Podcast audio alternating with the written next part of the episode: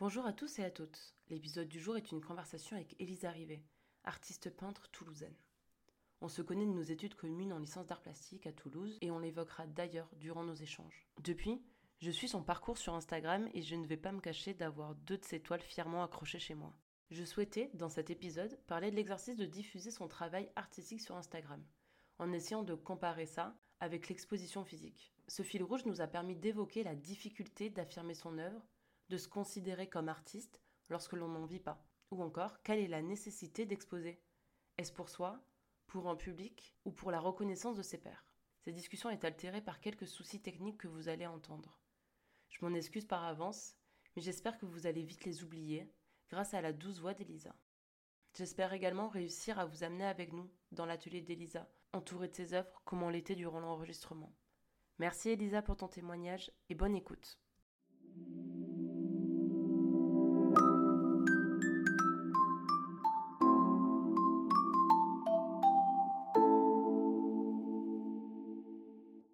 Elisa, on se connaît depuis nos études communes en art plastique à Toulouse. Tu es une artiste peintre et je vais me risquer à définir ton style. Moi, la première chose que j'ai marquée, c'est la couleur, brute et franche, euh, tout comme les formes de corps d'ailleurs, arrondies et affirmées.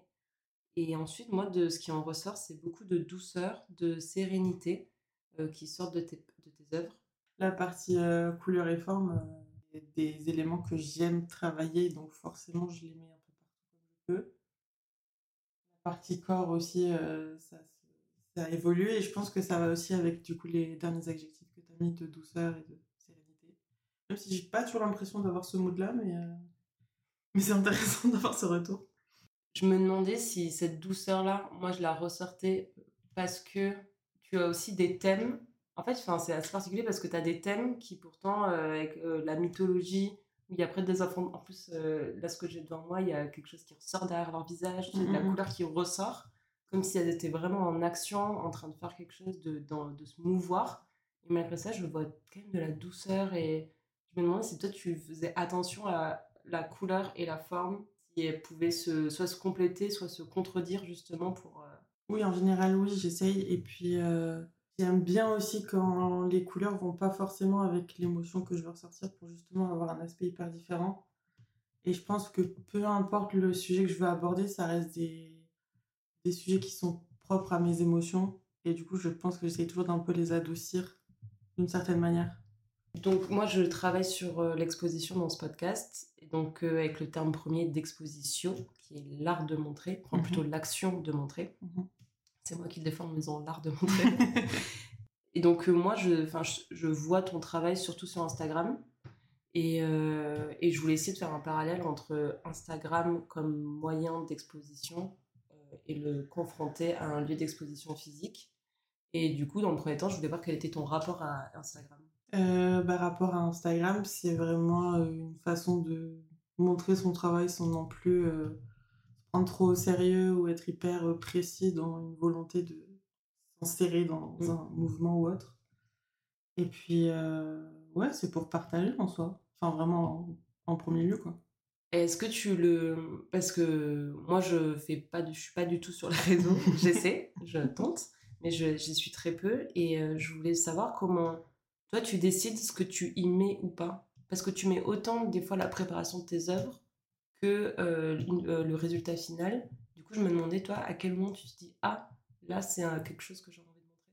Mmh, J'aime bien, en fait, la photo de base. Du coup, en général, j'aime bien quand mes photos, elles ont un aspect un peu qui, qui pourrait presque être euh, un début d'œuvre, quoi. Et du coup, j'aime bien partager des petits morceaux de ce que je fais avec, en général, elles sont un peu imbriquées d'une certaine manière où il y a plein d'autres éléments qui peuvent peut-être induire sur ce que je fais et tout ça. Et du coup, c'est pour ça que j'aime bien mettre pas les choses finales au final. Très beau. oui, en fait, c'est juste voir plus large pour mieux saisir ton, ah, le terme, ton univers. Ton univers, en fait. ouais, c'est ça, parce que, effectivement, on voit, euh, on voit tes inspirations. Euh, on en avait parlé la dernière fois, la mythologie. Mm, mm. C'était, ça a été une très grosse partie de tes inspirations. Ouais. Et, euh, et, donc en fait, on le voyait partout dans les livres que tu lisais, dont tu partageais énormément. À la différence de une exposition physique, dans un lieu d'art, par Mm, mm, exemple, mm. il y a rarement les inspirations qui est autour. Ouais. Les œuvres sont finales et ça doit être un vrai choix euh, curatorial euh, de se dire euh, si, si, on va mettre ces petites inspirations, des choses comme ça. Donc, ce que tu pourrais pas en fait avoir dans Ouais. un lieu. Mais après, par rapport à la mythologie, moi, je travaille, enfin, je marche vachement par obsession. Et j'ai lu un livre sur la mythologie grecque et là, j'ai fait, ok, il y a un monde qui s'ouvre à moi. et je suis vraiment tombée et plongée dedans et j'ai essayé un peu de le mixer avec ce que j'avais déjà euh, comme base. Et après, c'est vrai que j'aime bien rajouter bah, ce qui m'a inspiré parce que, bah, en vrai, euh, plus je peins et plus je me rends compte qu'on s'inspire tous de choses passées, que ce soit soit des œuvres, soit des écrits, soit des visions, des photos, des choses comme ça. Et je trouve que beaucoup de peintres maintenant se permettent un peu plus d'incorporer des objets qui ont rien à voir de base avec leur pratique ou avec euh, le résultat final de leur œuvre. Et justement, ça donne une dimension un peu autre à, à l'expo en elle-même et même à leur travail, quoi. Tu penses à qui, par exemple? Euh, c'était Sophie d'Herbecourt qui a fait une, une expo à Paris il y a pas longtemps. Et euh, il y avait une toile qu'elle avait mis avec euh, énormément de fleurs autour. autour et c'était trop beau. Et sa toile, elle disait que c'était avec cette toile qu'elle avait un peu compris qu'elle était en dépression et tout le système qu'il y avait autour. Et je trouvais que du coup, orner cette euh, toile de plein de fleurs qui étaient hyper fraîches et hyper belles, bah, ça amène une notion encore différente et une expérience autre, je pense, quand tu vois cette œuvre. Quoi. Oui, effectivement, c'est ramener un objet et, et en plus, c'est quand même une exposition qui est centrée sur ses peintures. Mm, mm. C'est pas comme si c'était une exposition euh, pluridisciplinaire. Ouais. Là, c'est vraiment la peinture. Mm, mm. C'est vrai que de ce point de vue-là, ce que toi tu fais sur Instagram, ça amène à ça. On voit ton mood, on voit Mm, euh, mm. comment tu avances, Ouais. comment tu. tout ce que tu aimes autour. Est-ce que tu as un compte pro et un compte euh, perso? Ouais. Oui, donc. Euh, partager n'importe quoi. Donc il y en a un où je déverse un peu mes trucs. Donc en fait, c'est bien ça, c'est que vu que c'est un compte pro, c'est même si tu mets des fois des choses qui n'ont rien à voir avec ta peinture, c'est quand même en lien avec tes Ouais. inspirations, ta ton imagination et, euh, et ta créativité. ouais, en général. Et euh, du coup, je voulais aussi te demander ton rapport aux expositions personnelles, enfin les tiennes.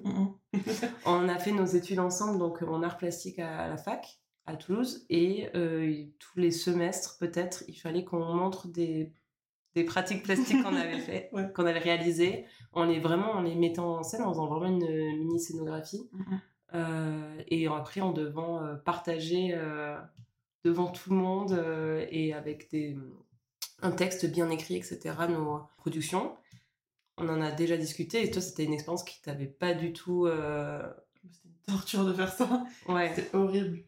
Bah, bah, alors, en dehors de. Toi, c'était. T'avais de la timidité, mais c'était surtout parce que ta Euh. pratique, elle était pas du tout. euh, Alors, peut-être que t'étais pas timide. Moi, je, te sentais hyper fermée, en fait. En fait, comme j'étais un peu en train de chercher et de comprendre ce que je voulais faire, et que quand je trouvais un, des débuts de piste, j'avais les profs qui détestaient absolument ce que je faisais. du coup, ça m'aidait pas à un peu affirmer mon truc, parce que déjà, je me cherchais, et le peu que je trouvais, on me disait, ouais, mais non. Donc arrête. et du coup, bah, c'est vrai que les moments de passage, c'était horrible, parce que dans tous les cas, j'avais l'impression de de pas suffire à juste présenter mon truc. Il fallait que j'y ai beaucoup plus, avec beaucoup plus de références et beaucoup plus d'intention derrière et d'explications. Et je me suis vachement bridée sur ce truc de faut que je peigne avec une intention forte, sinon ça sert à rien. Quoi. Oui, bah, c'est le. C'était un peu le. C'était un peu la grande phrase de tous les professeurs de euh, est-ce que c'est contemporain ou pas? Ouais. Et dans notre fac et avec les profs qu'on avait, euh, si c'était pas de l'art conceptuel, euh, des pratiques euh, très contemporaines comme le tatouage, Mhm, mhm. euh, le... tout ça, c'était pas contemporain quoi. Ouais. Et toi, t'en, t'en as un peu pâti? Carrément, et puis en plus, c'était vraiment. Enfin, moi de base, je suis pas forcément hyper issue du milieu de l'art. Moi, j'ai ma famille qui m'a toujours un peu sollicité par le fait de toujours faire des trucs avec nos mains, de fabriquer et autres. Mais mes deux grands-mères étaient un peu dans le milieu de l'art. Mais pour le coup, euh, j'ai fait des études euh, assez normales et après, j'étais en agricole. Donc, vraiment, on était un peu perdu. Et quand je suis arrivée à la fac, ben en fait, c'est pas que je partais de zéro, mais j'avais une base qui était quand même assez faible. Bah, c'est ce que je t'avais dit, je savais même Mm. pas faire une disserte, quoi. Et du coup, c'est vrai que de devoir direct me confronter à des profs qui en attendaient beaucoup sur euh, bah, un peu l'affirmation de son art, l'affirmation de ce qu'on sait dire et ce qu'on connaît et comment on sait le retranscrire. C'est un peu vénère, en plus de moi-même qui me cherchais, quoi. Ouais. Je pense que c'était nécessaire quand tu te construis en tant que jeune artiste. De, je trouve que c'est bien d'aller titiller, de leur dire non, mais attends, mais jusqu'où tu vas, pourquoi, etc. Et ça en fait, ça te force à faire plein de recherches euh, euh, pictorales, euh, plein de recherches, des, des, des, écrits, des, de, de grosses théories hyper. Enfin, qui, dont tu as besoin après derrière. Mais là, je me pose vraiment la question de aujourd'hui, un artiste qui fait une exposition est-ce Mm. que vraiment, euh, est-ce que vraiment il a besoin de, théoriser autant, tu vois? Pas sûr qu'il ait besoin de autant théoriser maintenant, mais je pense qu'il y a quand même besoin d'une base parce que dans tous les cas, en général, t'arrives pas dans une galerie juste parce que t'as demandé euh, si tu pouvais accrocher ta toile au mur, quoi.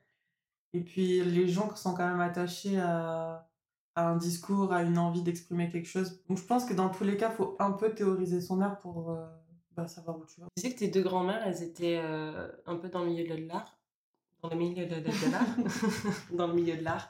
Est-ce que, enfin, est-ce que toi, ta famille t'amenait euh, assez régulièrement à des expositions euh...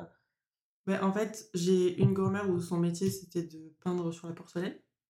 Et après, une autre grand-mère qui avait pas du tout un métier artistique, mais qui à côté faisait beaucoup de peinture et tout ça. Ben, ma grand-mère qui peignait sur la porcelaine, du coup, vraiment, euh, très vite, elle m'a amené à dessiner. Je me souviens qu'elle m'avait amené dans un parc, elle m'avait dit Bon, ben, tu vois ce que tu veux et tu peins, quoi. Et elle nous avait offert un petit truc de palette. Mon grand-père, il m'avait construit un petit chevalet qu'on avait posé par terre et tout. Enfin, donc oui, je pense qu'on a quand même un peu toujours été sollicité. Ma mère, elle, elle a travaillé euh, dans un espace où il y avait souvent des spectacles de marionnettes et tout ça. Okay. Donc du coup, ouais, il y a quand même euh, une petite base de, de culture là-dessus, je pense. En entendant parler, je me suis rendu compte que je ne posais pas cette question. Mais euh, c'est vrai que moi, par exemple, j'ai les premières avec l'école. Mmh. Et euh, je me rends compte que mes parents, ils sont pas du tout là-dedans, même s'ils m'ont beaucoup poussé à, à, faire ce que je voulais. Que du coup, on n'a pas une base commune mmh, mmh. à, au rapport à l'exposition, à se sentir légitime ou pas, du coup, d'être dans un espace d'exposition. Moi, euh, très longtemps, dès que j'étais dans un espace d'exposition, tu sais, je parlais pas, pas, je parlais pas parce qu'il fallait se taire, c'est je parlais pas parce que bah, j'y connais rien. Très impressionnant. Les textes, ils sont, bah, surtout aux amateurs, les Mhm. textes, ils sont écrits en énorme Ouais. sur des grands moi je suis minuscule à côté. Euh, et donc, euh, donc c'est quand même intéressant de savoir si toi ou pas, tu as été. Euh... Bah, il y avait le côté famille, du coup, comme Mm. je te disais. Et après, j'étais dans une école euh, occitane. Mm. C'est une école associative. Et du coup, ils étaient vachement branchés art aussi. Par exemple, pour euh, les fêtes, euh, genre que ce soit Noël, que ce soit les changements de saison et tout ça. Euh, c'est souvent qu'on peignait sur les fenêtres euh, en fonction de tout ça. Et euh, on avait pas mal de cours où il fallait produire des choses on faisait souvent des spectacles de théâtre, ben on faisait des customs, des vêtements et des trucs comme ça. Donc, ah, donc tu as quand même baigné un petit peu là-dedans avant, le, avant le, oui. le lycée agricole. le moment où je me suis perdue. ouais, donc depuis le, la fac, toi, t'as pas refait d'exposition. Oui, ben, une ou deux fois, j'ai fait des expositions euh, collectives dans un petit village à Limoges. Et euh, c'était très cool. En plus, il fallait euh, répondre à un, à un thème qui n'était pas forcément des thèmes qui m'intéressaient de base, donc c'était intéressant. Je devais répondre euh, au thème, tu avais une période donnée pour amener ta toile ou ton œuvre, c'était vraiment euh, tout et n'importe quoi. Et après, c'était eux qui l'exposaient et tu venais découvrir tout ça le jour de l'inauguration. Et est-ce que pour ça, tu as dû faire un petit texte de présentation sur toi-même euh ils disaient que c'était possible de le faire, mais pour le coup, je crois que j'étais la seule à l'avoir fait à chaque fois. Bah, vraiment le truc hyper scolaire de la fac. Ouais, ouais. Alors moi, du coup, ce que je veux dire. Mais euh, Donc ça a été bénéfique pour ça, par contre. Oui, ça par Ouais. contre, on va. Ouais, après c'était cool en vrai parce que c'est plus le sujet du thème moi qui m'intéressait de un peu sortir de, mes délires peut-être. Mais tu m'en avais parlé de toi, cette envie d'exposition collective autour Mhm. d'un thème. Ouais, je trouve ça trop cool. Et est-ce que c'est pour toi te faire sortir de tes sentiers battus Mhm. Mhm, Ça, c'est l'expression sur battu. C'est tout à fait ça. Ou est-ce que c'est pour réunir? Bah, J'aime bien l'idée des deux.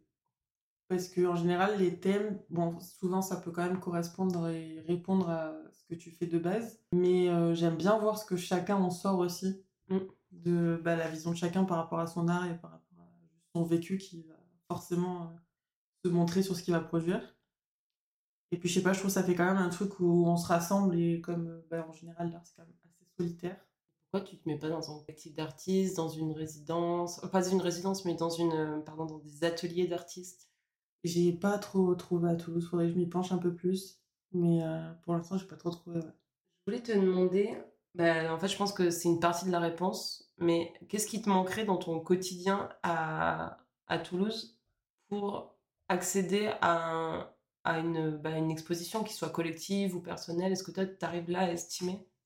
Hmm, Pour moi, participer, tu veux dire? Ouais. Bah, Je pense déjà, faudrait avoir le déclic d'aller vers, tu vois? Mhm. que j'ai pas encore pour le moment. Je pense que c'est vraiment un truc de plus euh, un peu vagabonder dans les galeries et un peu plus discuter aussi peut-être. Enfin, toi, dans l'idéal, ce serait du coup qu'on vienne te contacter? Pas forcément, hein. si on me contacte euh, c'est cool, mais si je dois faire les démarches c'est pas un problème non plus, c'est juste que... Mais pour l'instant j'estime ne pas encore avoir assez mon truc euh, cohérent pour Je- aller voir les gens. Je ne comprends pas ça, Elisa. Oui, je je te dis, je vois une toile. Ça sais, pourrait être une toile, euh, un sticker qui tombe dans la rue. Je me dis, c'est du Elisa Rivet. Ouais, mais je je l'ai pas encore euh, en fond de moi. Je, je sens que j'arrive vers un truc, mais comme j'estime ne pas encore avoir assez de matière pour vraiment exprimer et un peu plus concrètement ce que je veux dire et ce que je veux faire, et c'est- c'est pour ça que je vais pas trop vers les galeries, les trucs comme ça, parce que je suis en mode, euh, on va encore continuer la tambouille Mm. jusqu'à ce que ça arrive, quoi. Et euh, j'en parlais avec une, une amie qui, qui est juste diplômée là, de, des Beaux-Arts de Toulouse. Et on parlait toutes les deux de, de ce devoir de réseauter, tu vois, et Mhm. d'aller dans euh, les, euh, les vernissages, euh, tout ça. Est-ce que toi, du coup, c'est un truc aussi où tu te dis, il faut que j'y aille? Et si j'y vais, est-ce qu'il faut que je parle à des gens? Non, parce que je suis bien trop timide pour parler. en général, si je vais dans un truc comme ça, je regarde euh, tout ce que je peux et après je en mode, c'est bon, je sors. C'est bon, j'ai pris l'air. Mais euh, non, je pense en vrai, c'est le genre de truc où ça arrive quand ça doit arriver. Si ça arrive pas pour l'instant, ça arrivera plus tard. Enfin, moi, je me mets pas Mm. excessivement la pression dessus. donc, euh, Ouais, parce qu'en fait, limite, toi, une ex- enfin, être exposé, c'est pas un but. Pas forcément, je crois. hein. Je suis contente Ouais. ça arrive, évidemment, mais euh, Ce serait quoi dans ce cas-là le but? Ouais. Tu peux me dire le but de l'art, s'il te plaît, Tu as trois heures. Trois heures, c'est bon. Euh, je sais pas, bah, forcément, être exposé, ça reste quand même un truc où genre, t'as l'impression d'accomplir quelque chose, donc ça reste quand même un truc que j'ai envie. Bah, moi, j'adore quand les personnes viennent vers moi, soit pour euh, bah, acheter une de mes toiles, ou pour faire même des commandes, des fois j'en prends. Et je sais pas, j'aime bien savoir que ce que je fais, ça répond à... Enfin, ça, ça vient chercher quelque chose chez quelqu'un et que Mm. ça lui correspond et que ça lui a fait des émotions. Ouais, en fait, c'est vraiment le rapport à- au public et à, un peu, ouais. et à ceux qui reçoivent tes œuvres. Mm, mm. Parce que pour moi, il y a quand même quelque chose dans l'exposition aussi qui est de la reconnaissance de tes pairs. Ouais. Tu vois, de savoir que sur le papier, tu as fait une exposition, tu as les gens du même milieu qui vont passer au vernissage, tu as quelque chose comme ça de très social. Parce que toi, finalement, euh, c'est pas ton truc. Ouais, je pense que comme je m'y confronte pas forcément, ça reste pas ouais, un truc euh, en mode. euh, T'es tellement hyper chill gold. avec ça, en fait. Bah, en fait, comme je suis juste dans mon atelier, je fais mes trucs et après euh, je vois ce qui se passe. C'est vrai que je pense pas trop à comment je pourrais faire avancer ça parce que je te dis, je suis en- Mm. dans mon esprit, je suis encore en construction sur le truc. Peut-être quand je vais me dire que là j'arrive à vers un truc que j'aime bien, il va falloir aller voir du monde, je vais réfléchir différemment. Mais pour l'instant, euh, ouais, je suis. Oui, parce qu'en Instagram, c'est juste. Enfin, c'est- typiquement ça, en fait. Mm, mm. C'est vraiment l'action de montrer. Ils auraient pu s'appeler exposition Instagram parce que c'est vraiment juste ça. Et toi, euh, c'est le meilleur moyen de. En plus d'avoir des retours directs Ouais. avec euh, les personnes qui disent ça, ça m'a fait pour ça, ça, ça, ça Mhm. me touche, etc. Ouais, c'est pour ça que pour l'instant, je montre que mes trucs sur Instagram et que je poste souvent sur Instagram parce que ça reste une vitrine, Mm. ça reste un espace où bah, si on, on peut me découvrir d'une certaine manière et que ça peut m'amener vers autre chose, c'est cool. Et si ça le fait pas, bah, moi je montre mes trucs. c'est cool. Ouais. Et euh, tout à l'heure, euh, quand je t'ai demandé, euh, quand je l'avais formulé la question, je t'ai demandé, euh, là, qu'est-ce qui t'empêchait dans le quotidien d'accéder à une, de faire une exposition? Tu Mhm. m'as demandé deux mois. Mhm. Est-ce que tu as en tête potentiellement, enfin, ça t'intéresserait de- d'organiser une exposition, même pas forcément de toi Ouais, j'aimerais bien. hein. Bah, voir comment ça se passe parce que du coup, moi je connais pas du tout. Oui, je voulais rien avoir sans transition. Allez. Je voulais savoir comment tu fixes tes prix. Ouh, ça c'est le mystère. C'est ma nouvelle euh, question, euh, ma nouvelle lubie du moment. Euh, bah, avant, je faisais un peu de ce que je sortais. bon, mais ça, ça doit être à peu près ça. Et vu que tu as une estime de toi-même. Euh, C'était des prix très élevés. Non, pas du tout. Mais euh, bah, oui, au début, je les vendais. Enfin, j'avais fait une série d'œuvres qui étaient sur des très petites toiles. Et je me souviens, j'avais fait un truc où plusieurs personnes, du coup, euh, dans l'art étaient venues me taper un peu sur le dos en mode tu fais pas ça. Pourquoi? Bah Parce que bah, c'était des toiles, tu vois, comme celle-là, ouais. petites. Et en fait, j'étais en mode je mets un minimum. Si tu veux me donner plus, c'est cool. Si tu veux juste me donner le minimum, je suis contente. C'était quoi ton minimum? Bah, C'était 15 balles, c'était un truc ridicule. En fait, ça couvre même pas les frais de production. Ça me rembourse euh, à, peu près la toile. Mais donc pas ton temps. Non, mais comme pour moi c'est du kiff, euh, si c'est pas mon temps, c'est pas grave, tu vois. Et puis ça me faisait un peu de sous pour m'acheter d'autres toiles. du coup, j'étais contente, quoi. Et euh, ouais, il y avait bah, une artiste qui est tatoueuse avec qui je m'entends bien qui m'avait dit Mais par contre, je te l'achète pas à ce prix-là, c'est hors de question. Et elle me dit Puis fais pas ça. Elle me dit Faut que tu te prennes au sérieux et que tu. Et elle m'avait dit là, faut, faut pas. Il faut mettre des vrais prix sur ce que tu fais. Parce que ouais, c'était un truc en mode prends-toi au sérieux parce que sinon les autres vont pas le faire, ils vont toujours un peu rabaisser euh, bah, ce, que tu, ce que tu fais quoi. J'avais entendu parler euh, il y a pas longtemps de quelqu'un qui parlait justement de comment euh, chiffrer, essayer de chiffrer. Je crois que c'est cette vidéo qui m'a débloqué un truc.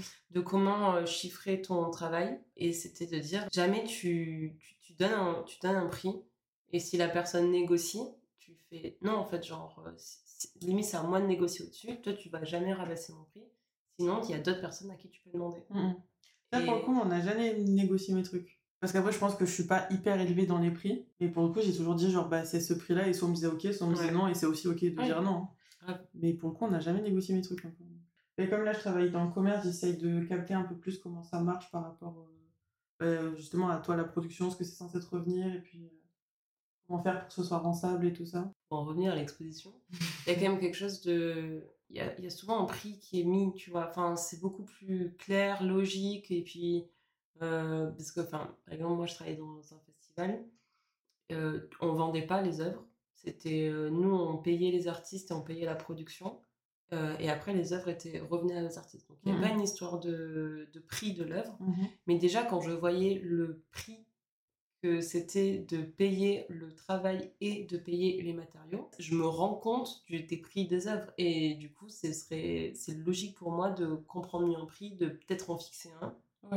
Et je me dis, toi, qui c'est tes œuvres, comment on fait en fait? Franchement, j'ai pas trop de recettes euh, là-dessus parce que je suis encore aussi en, en apprentissage, on va dire. J'essaye un peu de regarder ce que les gens font autour, que ce soit des artistes reconnus ou pas forcément. Et j'essaye un peu de me calibrer en me plaçant moi où est-ce que je me situe sur cette espèce d'échelle. Parce qu'il y a la cote en fait, une cote artistique. Ouais, la cote, ça, ça, peut tout changer. Hein. Quelle est la dernière exposition que tu as visitée? Du coup. du coup. Bah là, du coup, c'était euh, celle aux abattoirs de. On a pensé quoi alors? Parce que j'ai toujours pas allé. Euh, bah, la partie sur. Parce que dans les abattoirs, il y a toujours la partie avec vraiment la grosse expo. Donc là, celle sur mmh. Giacometti. Et après, il y a toujours des, mmh. expos un peu plus annexes. Et pour le coup, celle sur Giacometti, c'est pas celle qui m'a le plus euh, captivé et retenu l'attention. C'était plus les annexes.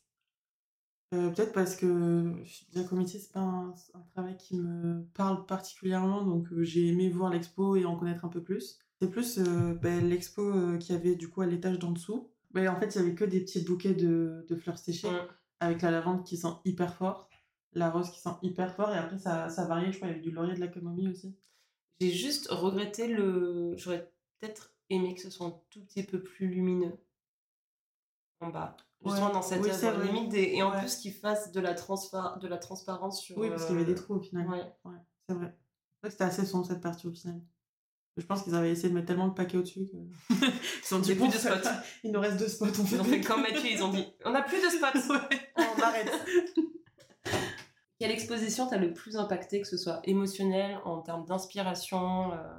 bah, Du coup, c'est une que j'ai fait il n'y a pas longtemps. C'était euh, bah, du coup au Guggenheim de Bilbao. J'ai encore pas le nom de l'artiste. Je sais qu'elle s'appelle Linette. Et je vais forcément y chercher son nom de famille. Alors, est-ce que je me lance là-dedans? Est-ce que tu veux que je fasse euh, un petit truc genre Google Trad? Tu sais, je... je suis même pas sûre de Linette, je la trouve pas là. Bon, je te montrerai. Et, euh, et du coup, c'était euh, une peintre et ben, il n'y avait que des, toiles. Et du coup, elle avait fait une expo euh, à Bilbao et c'était trop intéressant parce que c'était basé sur une poésie, si je dis pas de bêtises. Et en fait, en même temps de voir ses œuvres, elle avait proposé au début, quand tu rentrais dans la pièce, avec un petit QR code, justement, d'avoir accès à une playlist. Hmm. Qui était la playlist qui lui avait servi, je crois, pour faire ses peintures. Et du coup, c'était un peu pour se remettre dans son contexte à elle. Et du coup, c'était trop bien, sensoriellement, de voir un truc, en plus d'avoir le, la musique avec euh, ce qu'il avait inspiré. J'ai vécu la même Et chose à, à la maison de la photographie à Paris. Ok. Euh, je me souviens plus du nom de l'exposition, c'était une Mhm. Et pareil, toute la visite, t'avais. euh, Et eux-mêmes, ils proposaient des casques pour ceux qui n'avaient pas Mm. accès et tout. Et c'était une playlist qui est sur YouTube, encore aujourd'hui là, et qui tu, tu faisais toute l'expo avec ça? Bah, je trouve que du coup, ça amène vraiment un- une expérience différente parce qu'au début, j'avais pas vu ce QR code et j'avais juste vite fait fait le tour. Et après, quand j'étais revenue dessus, j'étais en mode Ah, mais il y a un QR code, ah, il y a de la musique. Et c'était tellement mieux avec la musique. Enfin, c'est vraiment une expérience différente quoi, au final. Et je trouve ça trop intéressant. Et euh, c'est quoi comme style de peinture? Euh, bah, c'était du figuratif. Je connaissais pas du tout l'artiste? Pas du tout. non, mais c'était tellement cool. Originaire du Ghana. Et du coup, forcément, c'était des peintures de personnes noires. Et euh, elle les mettait en scène d'une manière très très belle, je trouvais, et genre hyper douce. Et c'était surtout les jeux de lumière qu'elle avait par rapport à, à leur euh, couleur de peau qui était trop belle. Parce que bah, forcément, c'est vraiment le type de couleur qui n'est pas représenté. Et puis en plus, euh, quand moi je fais de la peinture, à chaque fois j'essaye de d'avoir une gamme de couleurs qui est large et j'aime beaucoup du coup le fauvisme. Et là du coup elle s'était vachement axée bah, sur les carnations réelles Mm. et je, je trouvais que les jeux de lumière qu'elle en avait sortis c'était trop beau. Ça me fait penser à ça. C'est vrai que toi, tes personnages, Mhm. on peut... comment Oui. tu les appelles, toi, des figures? Je sais pas si- Moi je dis mes persos. Tes persos, eh ben écoute, parfait. Est-ce que, euh, est-ce que tes persos, pour euh, celles et ceux qui savent pas, ils sont tout colorés? Mm, mm. et euh, t'es pas, tu représentes pas une personne blanche, une personne euh, c'est vraiment, elles sont tout colorées. Est-ce que c'est une réelle envie de ne représenter personne en particulier ou c'est, comme tu dis, vraiment une histoire de fauvisme mais de t'amuser avec les couleurs et que rien soit une contrainte? C'est un mélange des deux.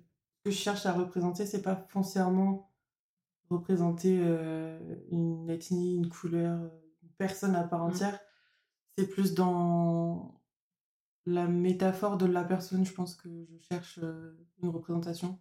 Et Parce du que coup, son aura, quoi. ouais, carrément. Et du coup, euh, bah, avec les couleurs, je peux vachement plus m'amuser et vachement plus sortir d'autres choses. Et ouais, au final, les- pendant longtemps, les carnations, ça m'avait euh, questionné justement par rapport à, à ce que je faisais, vu que c'était hyper figuratif. Et puis après, c'est vrai que dans tous les cas, j'ai tellement toujours kiffé le fauvisme que j'ai la tête. On va faire ce que je kiffe. On va juste sortir plein de couleurs. et puis, j'aime bien le fait que ça corresponde à tout le monde sans correspondre à, tout- à personne en fait. Et c'est peut-être là où je ressors, euh, j'en ressors de la douceur. Peut-être. Peut-être que y ait autant de couleurs et que tous les personnages soient différents, Mm. qu'il y ait tout qui les unisse, tu vois. Après, j'utilise vachement de couleurs un peu claires et pastel peut-être. Crois que Là, en fait, d'avoir ta, d'être dans ta pièce où tu as toutes les toiles, j'ai tellement envie de faire une expérience de, on les met toutes, genre, collées les unes aux autres, genre, et qu'on fasse un, un mur de mosaïque de tes œuvres. Mais pendant longtemps, ce que je voulais faire, c'était prendre plein de petits bouts de toile et en fait faire une grande toile dessus. Mais quand Mhm. t'enlèves chaque toile, ça reste un petit morceau d'un truc cohérent. Et j'ai pas encore trouvé euh, comment agencer ça, mais ça reste. dans- Ah ouais, Un parce truc que en fait, là, je suis en train de me dire, ça serait incroyable. Une pièce entière, Mm. vraiment, d'être entourée de tes œuvres et que tout, elle Ben, elle s'imbrique. justement à Bilbao, au Guggenheim, il y avait aussi une exposition sur euh, Yayoi Kusama. Mhm. Et il y a une pièce, elle était incroyable. Et c'était que ses œuvres partout, sur tous les murs. Et pareil, il y avait à peine de la place entre chaque toile. Et je me souviens que je suis restée peut-être 15 minutes juste Ouais. à tourner dans la pièce en rond. Et je trouvais ça trop beau parce Ouais, que bah, t'es comme coup- absorbée, en fait. Mais en plus, tellement de couleurs, elle aussi. Donc, euh, t'en avais partout. Enfin, c'était trop trop beau. Ah ouais, mais tu sais que moi, je te, je te vois un truc encore plus collé, quoi. Mais tu vois, quand j'ai fait cette expo, je me suis dit, ouais, c'est un truc comme ça que je veux faire si je veux exposer. ouais, je, le vois. Bah, parce qu'en fait, tes œuvres, elles s'imbriquent trop bien. Mais justement, parce que tu as la même gamme de couleurs pour toutes. À chaque fois que j'en regarde une, je la prenais en photo, je me mais celle-là, faut que je la retienne. non, c'était trop Ouais. fou. Euh, bah écoute, si t'avais un budget illimité, tu ferais quoi comme euh, exposition? Ou avec qui? Bah, tu sais, il y a un appart à Paris. Alors, je sais plus. Je crois que c'est rue Rivoli. Mhm. où c'est juste un immense appart avec chacun une espèce de pièce avec son univers et ça fait un peu comme une expo et tu peux traverser tout l'appart, le monter euh, en entier. D'accord.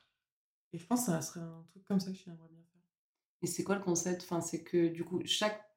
Chaque artiste a une pièce où il y fait un peu ce qu'il veut. Et je pense. Un peu comme un atelier d'artiste, tu veux dire? Ouais, Ok. je suis pas tout le temps à Paris donc je suis pas sûre de ce que j'avance. Et il y a vraiment une espèce d'énergie de, de création qui est forte là-dedans. J'achète ce projet. Je te donne tous les sous nécessaires. Quels sont tes prochains projets? Et ben la grande toile qui est derrière toi actuellement, c'est euh, une toile euh, qui reprend euh, les cavaliers de l'Apocalypse. Donc, toi qui fais 1m60 sur. 1m20. Un beau bébé. ouais. et, et en fait, c'est- bon, c'est une référence hyper biblique et c'est pas du tout ce qui m'intéresse à la base. Mais j'avais un peu envie de mettre un- une espèce de finalité, pas hyper euh, point final, mais un peu une- un chapitre qui se tourne par rapport à la mythologie grecque. Et du coup, je trouvais que ça s'y prêtait bien, cette espèce de métaphore sur euh, la fin et le renouveau. bref. Elle va être magnifique. Hein. Je la visualise dans ma tête, mais je suis pas sûre de la retranscrire. Que après, tu vas réussir à refaire des nuages dans ta vie Parce que là, il y a quand même euh, trois quarts du tableau, Des- c'est des nuages. Des nuages, je, ne. Oui, mais peut-être que tu vas plus jamais vouloir en refaire. Je sais pas. En vrai, Parce que là, je pense que tu. quand je l'ai fait, j'ai fait a beaucoup de nuages. Mais non, ça va être fun. Ah non, ça va être fun, mais peut-être que tu seras un petit peu dégoûté des nuages à la fin. Peut-être j'aurai une nouvelle passion et je vais faire que des nuages. Dans les prochains pas- mois sur Instagram d'Élise Arrivée, que des photos que de des nuages. nuages. Personne va comprendre le changement. Merci beaucoup, Elisa. Merci à toi. Voilà, c'est déjà la fin de cet épisode avec Élise Arrivé.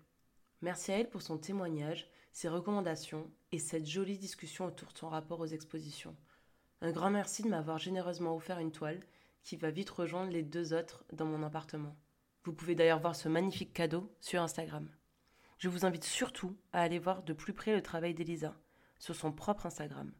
Le lien est dans les notes du podcast. J'ai aussi joint les ressources autour des différentes expositions évoquées durant la conversation. Je vous remercie une fois de plus et je vous souhaite une très bonne journée.